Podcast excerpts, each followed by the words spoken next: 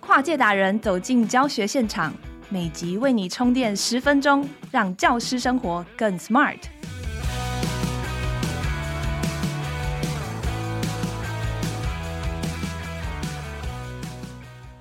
Hello，大家好，欢迎收听翻转教育 Podcast 机智教师日常，我是主持人诗瑜。今天是老师的时间管理课的第四集，也就是最后一集。前面我们谈过各种工具和策略，今天的这集要讲到时间管理很重要的一环，是在于我们的心态和我们的选择。我们选择怎么样对待工作和生活，我们选择怎么样对待我们的亲友和我们自己的健康。今天的主讲来宾，彰化县圆斗国小林依晨老师，她也是职业妇女，也是三宝妈，但是对于充足的睡眠和运动，还有休息跟旅游的机会，也都是不轻易妥协的哦。听起来有没有觉得很困难？但我觉得以前老师给我们的提醒是，要做好时间管理，并不是非得都要是清醒的时候都像陀螺一样忙得团团转哦。其实有品质的充分休息，还有社交，都能够帮助我们走得更久更远哦。非常期待老师今天的分享，让我们欢迎林依晨老师。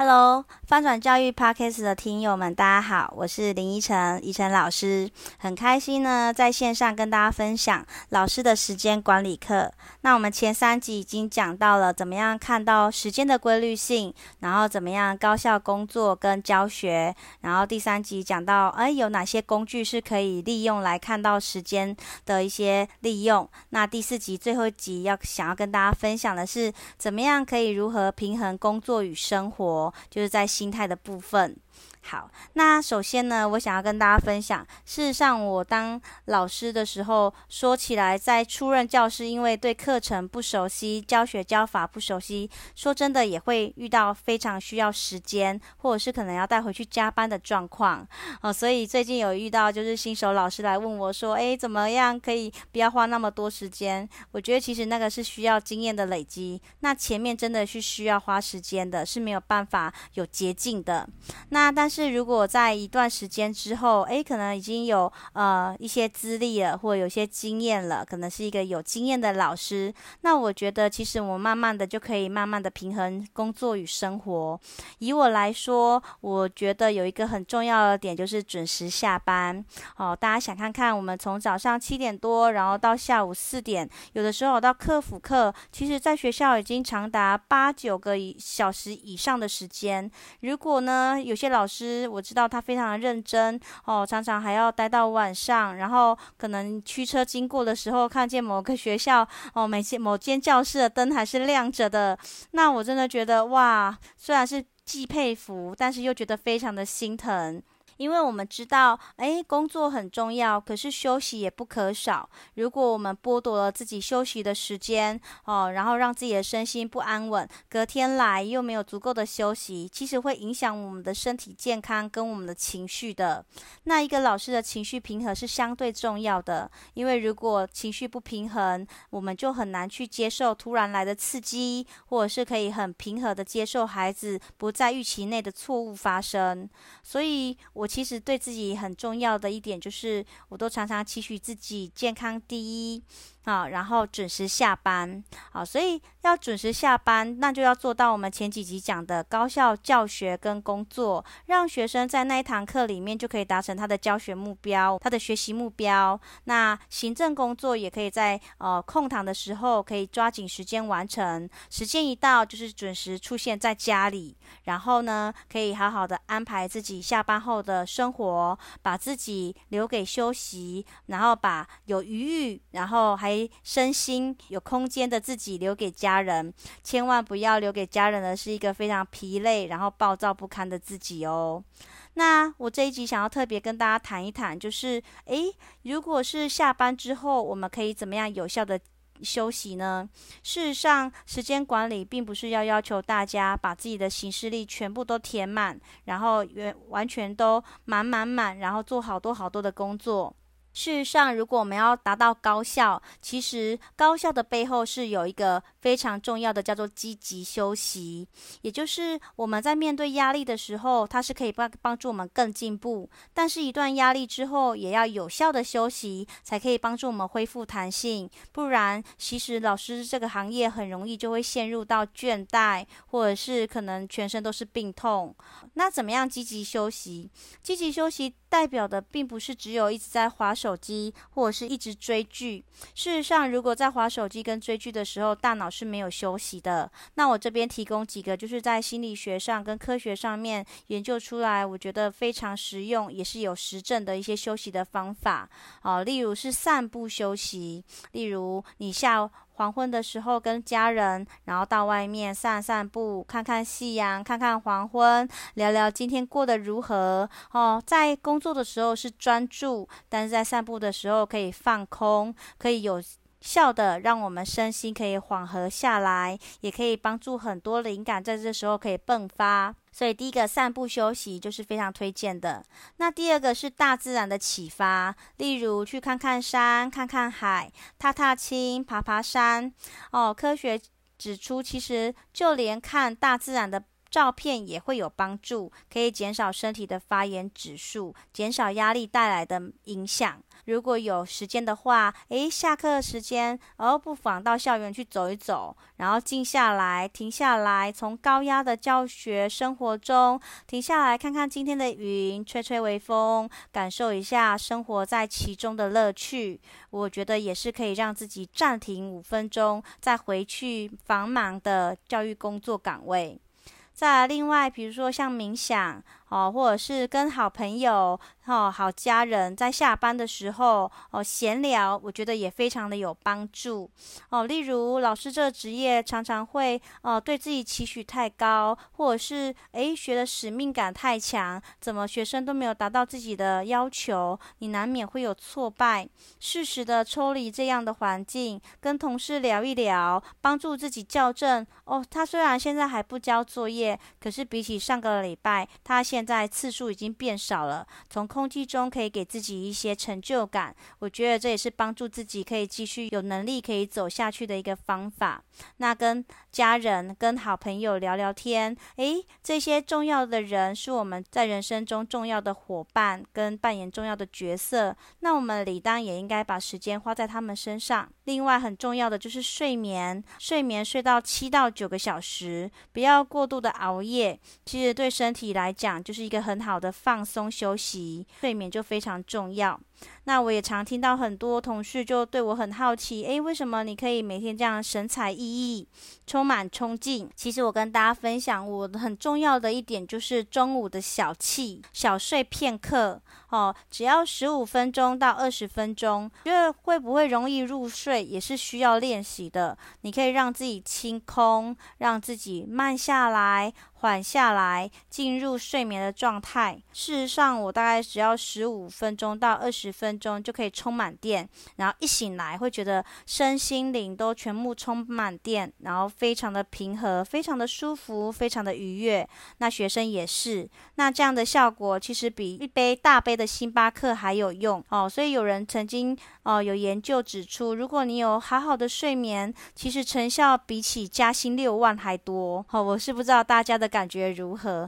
但是如果你真的有充饱电，你真的会觉得眼前一亮，做事情也非常的有效率。最后当然就是可以长时间的休息，所以像寒暑假还有连假时间也是非常重要的时刻。你可以先有效的规划，千万不要时间到了，然后又没有规划，然后又整天待在家里。那如果要等到重新要回去上班的时候，会觉得非常的没有休息到，然后可能就会对上班又产生忧郁。好，所以以上是我觉得很重要的积极休息的方法。例如，哎，我们可能是可以散步啊，走向大自然，然后冥想、打坐、静心，哦，好好深呼吸，然后好好跟家人朋友闲聊，充足的睡眠，每天有小睡片刻，让自己暂停，重新开机的时间。然后最后是长时间休息的时候，也不要忘记做自己一些真的想做的事情，而不是又 A 轮回变成坐在家里，然后又无所事事过完一天。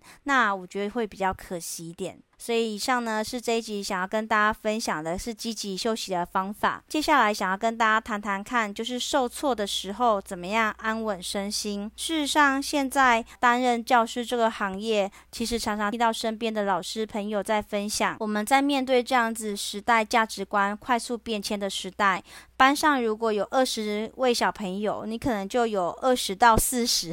种不同的价值观。为什么是四十呢？因为爸爸妈妈的价值观可能又不一样。老师在这个快速变迁的时代，哦，遇到可能跟我们想法不一样的家长，哦，或者是面对上面可能有很多的要求，难免会有一些些可能沮丧，甚至于可能意见不合，会有一些受挫。所以其实培养哦我们的受挫复原力是非常重要的。那我自己觉得，其实从刚开始初始的期望就非常重要。如果我们可以认定，诶，别的想法跟我们的想法不一样，是非常正常的事情。那如果有意见不合的时候，就是一个很好沟通的契机。如果我们事先可以有这样的期望，那当面临别人想法跟我们不一样，或者是可能意见不合的时候，我们的挫折力、挫折度就不会那么的深哦，没有那么高的期望，就不会有那么深的，就是失望。好，所以我们可以先调整自己的思考方式，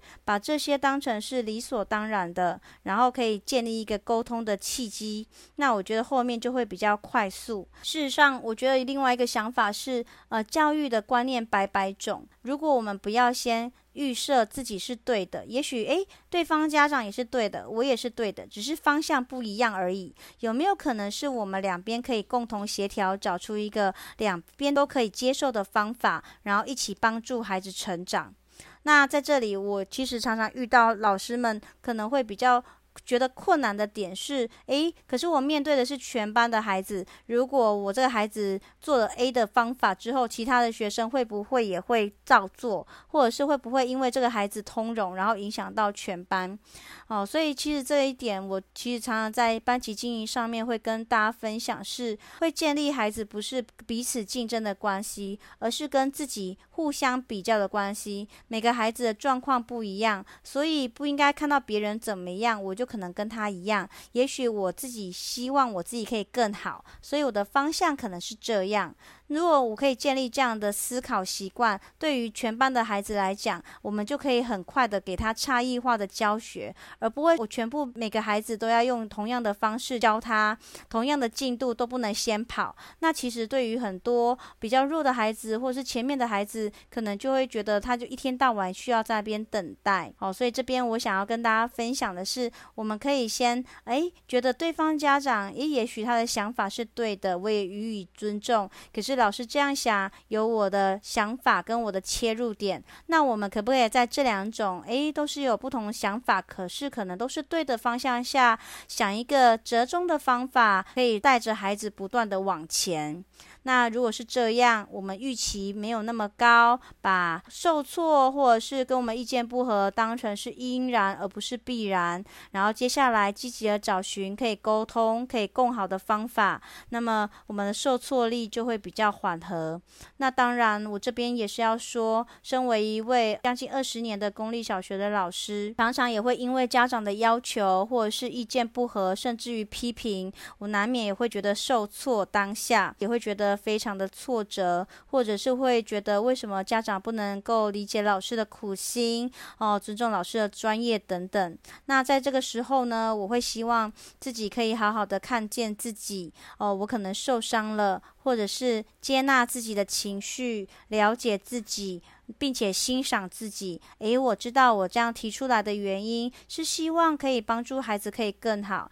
虽然对方不不愿意接受，但我依然欣赏这样这么努力、不被了解却依然努力的自己。然后好好的把自己再重新爱回来，愿意欣赏并支持自己。那下一次在面对类似样的状况的下，那我就可以更强大。或者是更有方法可以去配合，或者是帮助这些家长跟孩子。在这个部分来说，其实各行各业都会有很多的受挫，在面对不同的家长组成的时候，老师真的要有所准备，不要抱着希望每个家长都可以赞成自己的想念，在不同的立场下，哦，可以容许不同的声音，找出可以一起往前走的方法。那如果真的受挫了，不被理解了，或者是被批评，会被投诉、被伤害了，不要忘记要看见自己的努力，欣赏自己。或者是找寻有效的方法，让自己可以把伤害减到最低，好好安抚自己，然后让自己疗伤，重新欣赏这么努力的自己。希望这一集的平衡生活跟工作对大家有帮助。谢谢怡辰老师今天的分享。不知道大家有没有感觉，今天好像不只是时间管理课，也很像上了一堂生命教育课，或是亲师沟通课。我想，我们也需要练习面对许多家长和学生的时候，还有面对外界很多变化的时候，学习照顾自己，先支付自己，那我们就有更强大的受挫复原力，还有更安稳的身心去面对这些大大小小的事情。不久之前，翻转教育也推出了新的专题，主题是关于老师的心理健康。我们也整理了可以支持老师的机构和资源，还有好书、好节目等等。那相关文章连接已经放在资讯栏，欢迎你来看看。很感谢大家收听今天的机智教师日常，也抢先预告一下，我们的下一个系列会是老师的人际沟通术，要怎么样在职场生活中经营人际关系，不踩到地雷呢？敬请期待机智教师日常的新系列。翻转教育 Podcast 从班级经营到教学方法，帮助你全方位增能。每周周一、周三持续更新，欢迎订阅收听。如果你喜欢我们的节目，邀请你在 Apple Podcast 或 Spotify 给我们留下五星好评。你的回馈是我们很大的动力。更多关于老师的教学增能、班级经营心法，也欢迎上翻转教育的网站搜寻。如果你还有各种教学上的心得或困扰或许愿，请你随时在许愿池留言。那我们就下次见喽，拜拜。